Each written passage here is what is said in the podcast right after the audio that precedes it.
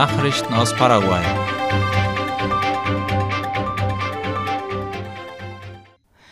Die US-Justiz lobt paraguayische Sicherheitsbehörden.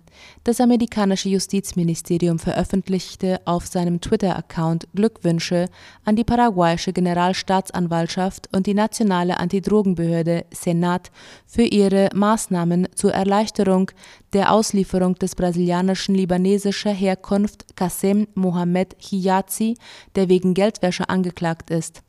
Wie die Zeitung La Nación berichtet, wurde der mutmaßliche Straftäter am vergangenen Freitag der amerikanischen Justiz übergeben, da er in dem nordamerikanischen Land wegen der gegen ihn erhobenen Vorwürfe gesucht wird.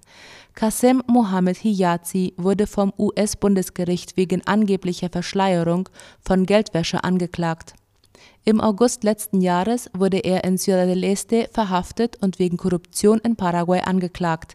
Seit 2004 wird gegen ihn der Vorwurf erhoben, an einem Geldwäschesystem mit Sitz in Ciudad del Este beteiligt gewesen zu sein, bei dem jährlich schätzungsweise drei Millionen US-Dollar bewegt werden der im Libanon geborene Brasilianer soll Gelder aus illegalen Aktivitäten einschließlich Drogenhandel durch betrügerische Handelsgeschäfte in das nationale und internationale Finanzsystem eingebracht haben.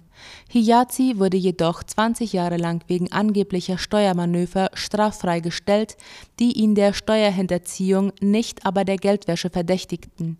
Vizepräsident Hugo Velázquez und der derzeitige Rechtsberater von Yasureta, Juan Carlos Duarte, waren diejenigen, diejenigen, die gegen ihn ermittelten und bei einer Gelegenheit sein Geld wuschen. Im Jahr 2008 wurde gegen Qasem Mohammed Hijazi aufgrund von Steuerhinterziehung ermittelt. Dabei fiel das Verhalten von Velázquez auf, der aufgrund der Auswahl von Gutachten, die zugunsten des Untersuchten ausfielen, in Frage gestellt wurden. Der verstorbene Staatsanwalt Marcelo Pecci brachte den brasilianisch-libanesischen Staatsangehörigen schließlich hinter Gitter. Hiyazi wird nun in den Vereinigten Staaten mit fünf Anklagen konfrontiert, darunter Geldwäsche, Betrieb eines nicht lizenzierten Geldtransportunternehmens und internationale Geldwäsche. Die Senatur warnt vor unseriösen Anbietern irreführender Reiseangebote. Die nationale Tourismusbehörde Senatur berichtet, dass es eine große Anzahl nicht registrierter Unternehmen gibt, die auf betrügerische Weise Reisepakete anbieten und rief die Öffentlichkeit zur Vorsicht auf. Laut La Nation wies die Behörde darauf hin, dass diese Unternehmen passend zu den Winterferien touristische Angebote verkaufen, sich nach Abschluss des Verkaufs aber nicht an die Vereinbarungen halten. Es handelt sich dabei um kleine Unternehmen oder Einzelpersonen, die nicht im nationalen Tourismusregister verzeichnet sind und auf diese Weise Touristen finanziellen Schaden zufügen die Senatur wies darauf hin, dass diejenigen, die in den Winterferien verreisen möchten, darauf achten sollen, dass die Unternehmen vom Nationalen Tourismusbüro zugelassen sind. Diese Zulassungen kann man auf der Website der Senatur überprüfen. Außerdem gibt es eine Telefonnummer und eine E-Mail-Adresse, wo Unregelmäßigkeiten gemeldet werden können. Wenn sich ein Unternehmen nicht an die Abmachungen hält, sollen formelle Beschwerden auf der Internetseite der Senatur eingereicht werden Außerdem sei empfehlenswert, die Polizei oder Staatsanwaltschaft zu informieren, wenn schwerwiegende Beschwerden vorliegen, damit die entsprechenden Ermittlungen eingeleitet werden können. Auf diese Weise soll verhindert werden, dass noch mehr Menschen Opfer von Kriminellen werden, die in diesem Sektor tätig sind im Mercado 4 soll die Müllsituation unter Kontrolle gebracht werden. Der Direktor des Mercado 4 hat dafür eine besondere Kampagne ins Leben gerufen, die unter dem Motto No seas puerco steht, wie die Zeitung Ultima Hora berichtet. Die vom Direktor des Mercado 4, Juan Villalba, gestartete Kampagne hat zum Ziel, die Händler mit Geldbußen zu bestrafen und in den sozialen Netzwerken anzuprangern, die ihren Müll nicht eintüten, ihn auf die Straße werfen oder in ihren Ständen anhäufen. In einem Schreiben heißt es, dass die Initiative am morgigen Mittwoch beginnen soll. Die Stadtverwaltung Asunción hat sich ihrerseits verpflichtet, 25 Mülleimer und fünf Müllcontainer an strategischen Punkten des stark besuchten Marktes aufzustellen, während Beamte des Reinigungsdienstes stündlich einen Rundgang durch das Gebiet machen werden. Villalba rief die Händler und auch die Besucher zur Mitarbeit auf, um den Markt in Ordnung halten zu können. Nachrichten aus aller Welt.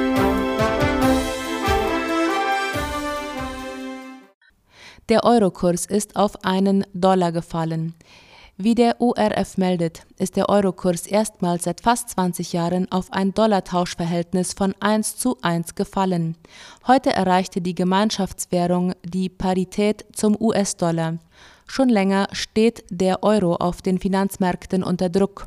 Gründe sind die Auswirkungen des Ukraine-Kriegs, die Europa besonders treffen, und der vergleichsweise zurückhaltende Kampf der Europäischen Zentralbank gegen die Inflation. Die Euroschwäche kommt im jetzigen Umfeld mit vergleichsweise hohen Inflationsraten ungelegen, denn je niedriger der Wechselkurs der Gemeinschaftswährung ist, desto stärker werden im Verhältnis andere Währungen wie der Dollar. Das führt dazu, dass nach Österreich eingeführte Waren teurer werden. Die Inflation wird dadurch angefacht. Verbraucher müssen bei einem sinkenden Eurokurs also noch tiefer in die Tasche greifen, um ihre Lebenshaltungskosten zu stemmen.